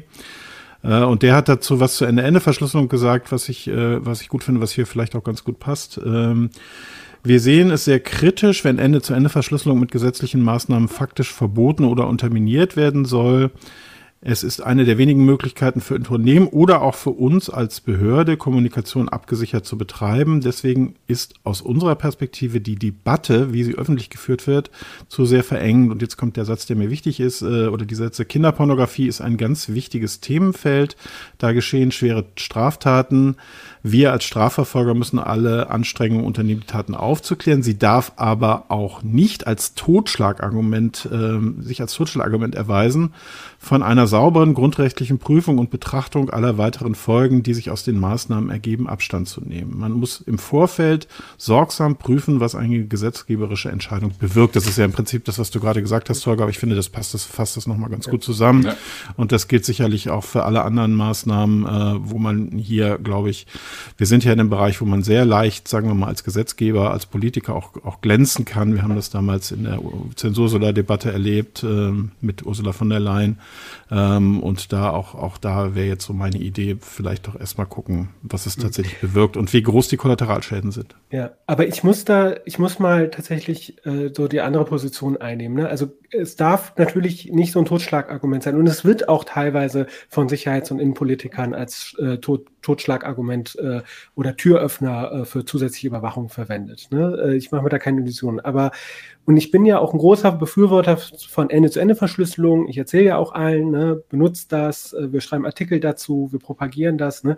Aber wir als, ich sage jetzt mal Nerds oder äh, Vertreter von irgendwie Ende-zu-Ende-Verschlüsselung, dürfen es uns auf der anderen Seite auch nicht so einfach machen, weil es, wenn tatsächlich alle, alle Menschen Ende-zu-Ende-Verschlüsselung verwe verwenden, ne, so, dann gibt es ja tatsächlich auch Probleme, die es halt Strafverfolgern äh, schwieriger machen. Da reden wir jetzt nicht nur über Missbrauch gegenüber Kindern, sondern halt auch über, was ist mit irgendwelchen Nazi-Gruppen, die sie kommunizieren oder so weiter. Also ich glaube, wir dürfen auf der anderen Seite nicht sozusagen auch das ähm, als heilige, heiligen Gral nehmen, sondern überlegen, wo wo kriegen wir, das ist ja das, was für mich so Rechtsstaat ausmacht und Demokratie, nämlich eine Abwägung. Ne? So, also wie kriegen wir diese verschiedenen berechtigten Rechtsinteressen, äh, unsere Privatsphäre, Unschutzvermutung, aber auch den, den Schutz von Kindern äh, oder äh, andere Schutzaufgaben ähm, des Staates, wie kriegen wir das in Einklang? Ne?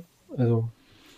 Aber das ist ja, also ich meine, wir hatten das schon, das ist ja ein Problem, dass wir uns immer wieder sozusagen begegnen in verschiedenen, in verschiedenen äh, Varianten. Ne? Und also ich finde, das größte Problem bei diesen Sachen ist immer diese, äh, dieses breite Ausrollen auf alles. Ne? Ähm, es war ja früher auch schon so, ich, ich konnte ja irgendwie sozusagen mein, meine Kommunikation in Briefe verpacken oder kann ich immer noch machen oder ich kann halt telefonieren und so. Und der Staat hat es in der Regel in Ruhe zu lassen. Ne? Und wenn er sozusagen irgend, irgendwie einen Grund hat, an meine Kommunikation zu gehen, dann kann man drüber reden, dann kann man entsprechende Regularien schaffen, dann kann er ja auch irgendwie die Telefonleitung abhören. Ähm, und auf diesem Niveau, denke ich, sollte man eben auch in, mit den ganzen moderneren Kommunikationsformen umgehen und sagen, na okay, ähm, es sollte da irgendwelche, und dann muss man schauen, wie man die technisch realisiert kriegt. Ja? Aber diese, diese, schon diese Herangehensweise von, wir scannen einfach mal alles oder wir scannen einfach mal bei jedem und dann gehen uns schon die richtigen Fische ins Netz. Ähm, das halte ich eben für, für einfach schon zu weit und falsch. Ja? Das ist nicht, wie, wie ein Rechtsstaat seine Bürger behandeln sollte ähm, der sollte sich zuallererst mal vor denen rechtfertigen müssen und nicht erstmal jeden Bürger unter Generalverdacht stellen. Das ist, wir, wir sind wieder bei der ganzen Thematik Vorratsdatenspeicherung und, und Anlass beziehungsweise anlassunabhängig. Ich finde, es wird da sehr gefährlich, genau wie du sagst, äh, wo, wo äh, Maßnahmen, jeder, e, egal welche Art, äh, restriktive Maßnahmen, Strafverfolgungsmaßnahmen anlassunabhängig sind. Ähm, und was mich an der ganzen Diskussion äh, in der letzten Zeit und gerade jetzt an dieser äh, geplanten, äh, an diesem geplan geplanten Aufschlag zur, äh, zur Verpflichtung der Scans für jeden Provider, was mich daran so stört, ist dieser blinde Glaube an Technik. Ich meine, wer Silvesters Artikel liest und wer Andreas Artikel gelesen hat, den ersten der drei, äh, der, der weiß, wie fehleranfällig diese Algorithmen sind. Insbesondere dann, wenn es nicht mehr um Hash-Vergleiche geht, sondern wenn es um äh, quasi blindes Stochern geht äh, von KI oder von maschinellem Lernen in irgendwelchen Datenbeständen. Das ist fehleranfällig, aber wir reden hier von Menschen. Ne? Und äh, dieser Solutionismus, den beobachtet man halt äh, äh, wirklich schon jahrelang, finde ich, in der Kommission. Da kommen wir jetzt sehr ins Politische, aber das ist halt was, was mich wahnsinnig stört. Das haben wir bei Ursula von der Leyen äh, 2009, 2010 schon gesagt. Ich meine, das war der Gipfel des, des Schwachsinns, muss ich echt mal sagen, des Schwachsinns-Solutionismus. Einfach zu sagen, wir machen eine DNS-Sperre, äh, also quasi so einen losen Vorhang vor eine Webseite, dann wird es schon niemand mehr sehen. Und die, die Gegenmaßnahmen, um das dann doch zu sehen, sind minimal. Ne? Und äh, das war dann der, der Glaube, damit damit äh, halten wir 99 Prozent der Menschen vom äh, Konsum von Darstellung von, äh, äh von Kindesmissbrauch ab, was natürlich mhm. Blödsinn ist. Haben wir damals also, schon gesagt. Aber, aber die Maßnahme hätte halt jeden betroffen. Genauso haben wir es hier halt auch wieder. Ne? Wir haben äh, also wenn man diese Papers liest, die die, äh, die gerade die Ilva Johansson, das ist die Innen, äh, Innenkommissarin im Moment in, in dem Kabinett äh, ähm, von der Leyen, was die, die sagt halt, wir sind quasi wir als Kommission, wir sind verpflichtet. Wir müssen, wenn es diese technische Maßnahme irgendwie gibt, und die gibt es ja, dann müssen wir sie verpflichtend machen. Wir können gar nicht anders. Es gibt keine andere Möglichkeit. Es gibt die technische Lösung und dann müssen wir sie breitflächig ausrollen lassen von den Providern. Und das halte ich für falsch. Ganz also es ist äh, im Prinzip das alte, äh, es sind soziale, gesellschaftliche Probleme und die kann man technisch nicht lösen. Ne? Oder oder nicht allein technisch. Natürlich kann man sie, genau. man, es gibt technische, es gibt technische Mittel, äh, Hilfsmittel, aber die Technik kann sie nicht alleine lösen. Mhm. Ne? Und die Technik kann anlassabhängig eine große Hilfestellung sein, zum Beispiel beim äh, automatisierten Durchsuchen von Datenträgern, die man konfisziert hat, äh, wenn man schon einen Anfangsverdacht hatte. Da hilft die Technik natürlich sehr. Da ist, ist ja auch, finde ich, überhaupt nichts gegen einzuwenden. Aber dieses Anlasslose, das ist das, was mich wahnsinnig stört, wie gesagt.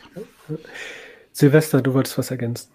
Oder? Ja, Im Prinzip genau das, was Holger gerade gesagt hat. Okay, dann würde ich einfach was, noch was einbringen, weil also in meiner Brust lagen sozusagen so zwei Herzen. Ne? So, ähm, ich, ich frage mich halt tatsächlich, wo machen wir es uns sozusagen zu leicht und wo müssen wir überlegen, was ist noch verhältnismäßig, was ist angemessen. Auf der anderen Seite, also wir haben darüber geredet, allein die, die Definition, was ist verbotene sexualisierte Darstellung von ähm, äh, äh, Kindern und Jugendlichen zwischen USA und Europa äh, oder auch, äh, wir wissen das ja, was weiß ich, dieses äh, Wegpiepen von Fuck, ne, so, äh, dann, also das sind ja unterschiedliche Moralvorstellungen, ähm, aber es, wenn wir jetzt überlegen, diese Technik, die jetzt zum Beispiel sich Apple überlegt hat, ja, ähm, die kann natürlich ja auch China einsetzen, um Oppositionelle zu finden und, und zu unterdrücken. Ne? Also das ist halt, ähm, das ist ja auch so ein Türöffner. Und, und wenn es halt eingesetzt wird, dann wird ja gesagt, ihr benutzt das doch auch als sogenannte Demokrat, also nicht sogenannte, als demokratische Staaten. Ne? So, warum wollt ihr uns das denn verbieten, auch rechtswidrige Inhalte in unserem Rechtssystem rechtswidrige Inhalte zu verbieten? Jetzt Silvester. Ja, also das eine ist, ich, ich wollte nur darauf hinweisen, sozusagen fairerweise, äh, dass Apple natürlich sagen würde, nein, das kann China nicht. Ja, die haben sich da auch einen Haufen organisatorische, nicht technische Maßnahmen äh, äh, überlegt, um sicherzustellen, dass nicht irgendwie ein Staat sagen kann, Apple jetzt gerne mal bitte auf dieses Bild hier, obwohl es irgendwie nicht Sesam ist oder so. Ob die funktionieren, ist eine ganz andere Frage. Wie man die überprüfen kann, ist auch eine ganz andere Frage. Aber also es ist ganz äh, naiv gegen Apple da auch nicht ran. Ne? Ja, aber ähm, das braucht China auch nicht, die sind längst viel Nein, weiter. das braucht China ja. auch nicht, aber ich wollte das sozusagen nur, nur äh, ergänzen. Aber was ich eigentlich noch sagen wollte ist, ähm, für, ich will nochmal auf dieses raus, äh, dass ja natürlich, also Ende-zu-Ende-Schlüsselung kann auch für, für schlechte Dinge hergenommen werden oder ganz allgemein Verschlüsselung und so. Und ja, man muss sich damit irgendwie beschäftigen, gerade wenn man irgendwie so Proponent davon ist und darf das nicht einfach naiv ausblenden. Aber für mich steht und fällt es damit, dass sozusagen das das, das aktuell ausschlaggebende Problem ist, an dem die Ermittlungsarbeit schlicht scheitert. Ja. Alles, was möglich ist, wird getan und es reicht nicht. Und wenn ich dann so Dinge lese wie die Geschichte vom Spiegel, dann stelle ich halt fest, nein, es wird nicht mal ansatzweise alles Mögliche getan und es reicht nicht. Und deswegen würde ich auch sagen, also vorher brauchen wir uns nicht Gedanken machen, hm, sollten wir vielleicht irgendwie doch sagen, Generalschlüssel in, in, in Ende-zu-Ende-Verschlüsselung oder so. Nee, darüber können wir reden, wenn wir an dem Punkt sind, dass es wirklich alleine an der E2EE scheitert und es sozusagen noch nicht reicht. Ne? Also da würde ich jetzt auch nochmal einen aktuellen Fall reinbringen, den wir letztes, vorletztes erlebt haben. Äh, wie heißt nochmal der Ort hier in Nordrhein-Westfalen? Lütke, äh, wo es einen großen Missbrauchsfall gab über Jahre, wo ja auch sozusagen scheinbar, ähm, wenn ich es richtig in Erinnerung habe, die analoge in der Offline-Welt die Verfolgung von äh, Kindesmissbrauch äh, oder nicht angemessen stattgefunden hat, ne? wenn ich das, den Fall richtig vor, vor Augen habe. Also verstehe ich richtig, Silvester, dass du sagst, eher, ähm, also sozusagen all diese Maßnahmen äh, sozusagen äh, abseits dieser technischen Systeme zu machen, also äh, die Strafverfolgung machen, das, das äh, was wir hatten mit diesem BKA und dem Melden äh, und Löschen und ja, also das kann man ja auch gerne mit einem technischen System machen, wenn, wenn das BKA sich dann ein System überlegt, um sozusagen automatisch irgendeinen Provider anzutriggern und zu sagen, weg damit, weg damit, weg damit, ist alles Cäsam oder so. Ja klar, warum denn nicht? Ne? Aber also mir geht sozusagen darum, nicht technisch Grundrechte zu unterminieren, solange man nicht muss. Und ich habe nicht das Gefühl, A, bräuchte man da deutlich mehr Transparenz bei den Behörden und bei den Unternehmen.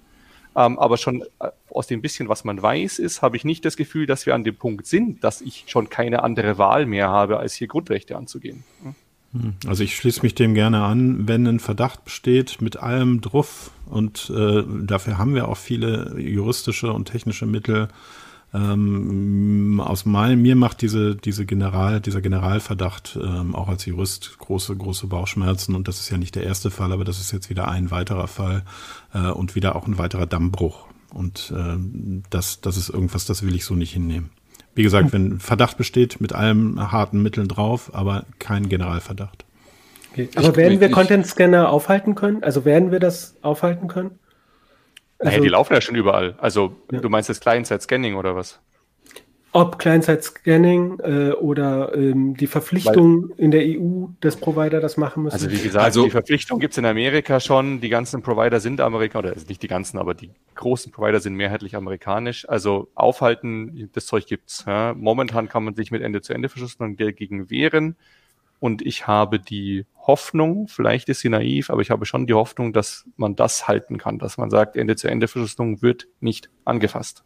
Also jetzt hier auf europäischer Ebene, Silvester, muss ich dir ein bisschen äh, widersprechen, denn ähm, ich habe gesagt, also alles Hoffnung. ja, aber alles, was äh, was was wir bis jetzt in den letzten zwei Jahren zu dem Thema gehört haben, deutet sehr darauf hin, dass äh, die Kommission wird ihren Aufschlag sowieso machen, also es wird einen Gesetzesvorschlag geben und so wie man die Zusammensetzung des EU-Parlaments sieht, weil das EU-Parlament ist eigentlich immer liberaler eingestellt dargestellt als die Kommission und hat eigentlich versucht, immer so ein bisschen äh, den liberalen Ausgleich zu finden. Allerdings, äh, was das Thema angeht, die äh, zu der Ausnahmeregelung, von der ich vorhin gesprochen habe, äh, der Ausnahmeverordnung, dabei gab es eine sehr breite Mehrheit, Mehrheit auch weit, noch weit über die äh, konservativen Fraktionen weg, auch in den liberalen Bereich rein. Und ich würde fast tippen, dass das äh, durchgehen kann im Parlament, fast so wie es jetzt geplant ist. Also von dem, was man bis jetzt gehört hat. Ich glaube nicht, dass es äh, irgendwo eine Bremse geben wird, ernsthaft. Das Einzige, was man wahrscheinlich machen kann, ist früher oder später das juristisch angehen, irgendwie äh, äh, ne, äh, zu sagen, das ist nicht grundrechtskonform oder EU-Grundrechtecharta konform und dann vor den EuGH ziehen. Aber das wird dauern und äh, bis, bis an alle Ewigkeit, bis sowas dann ausgefochten ist. Wir sehen es bei der Vorratsdatenspeicherung. Die steht jetzt wieder vom Bundesverfassungsgericht und vom EuGH. Das nimmt kein Ende. Und wird wieder gerade neu geplant von der Politik. Genau. Ja, das kommt noch dazu, ja. Okay. Ja. Ja, ich danke äh, euch ähm, für eure Expertise, für die rege Teilnahme an dieser Diskussion. Es ist halt ein sehr komplexes Thema. Ähm, ich hoffe, wir konnten euch da draußen genügend Inhalte liefern für eine sachliche Debatte, also auch eine, eine Debatte, eine fundierte Debatte. Das ist mir bei dem Thema sehr, sehr wichtig und das ist, glaube ich, wo ihr mir wahrscheinlich zustimmt, äh, ihr drei, äh, etwas, was gerade in der politischen Debatte oft untergeht, weil da manchmal auch einfach ähm, falsche Annahmen und, und falsche Hoffnungen auf die technischen Systeme sind oder ein naiver Blick, was so ein technisches System, was äh, sogenannte KI, maschinelles Lernen leisten kann.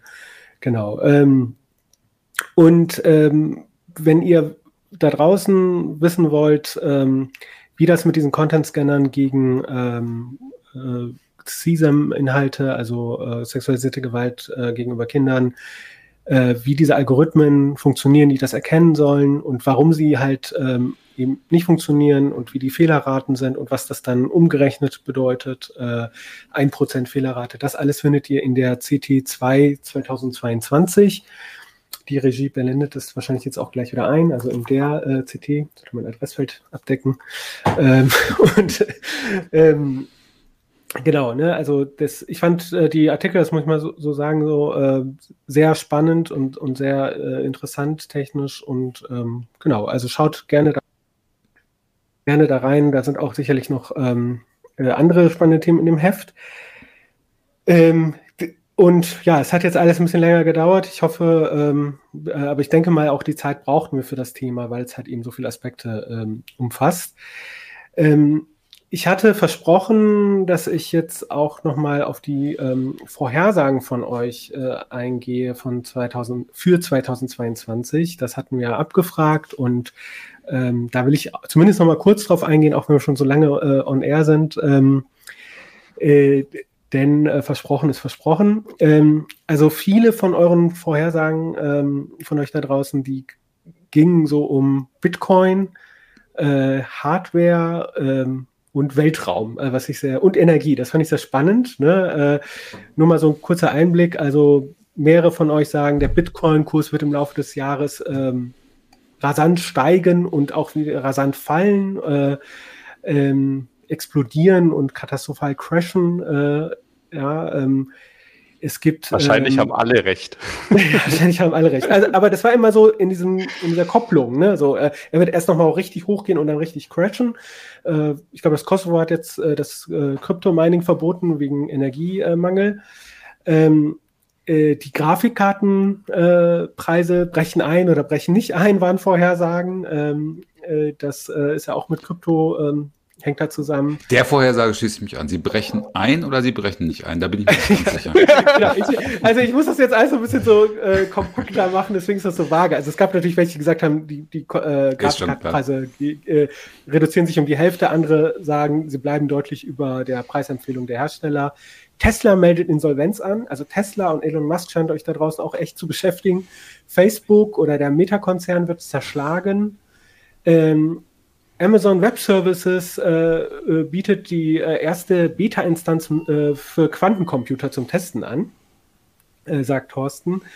Und Johannes meint, äh, es wird den ersten Marihuana-Kiosk in Deutschland geben. hey ho, Ampel. also, und ähm, Corona lässt natürlich auch nicht locker. da sagen Leute, der mRNA Impfstoff quasi, diese Technologie, dafür wird es dann auch tatsächlich äh, für Krebsbehandlungen die erste Zulassung oder den signifikanten Durchbruch geben. Dafür ist ja ursprünglich mRNA, äh, was diese BioNTech-Technik ähm, äh, sozusagen erforscht worden. Ne?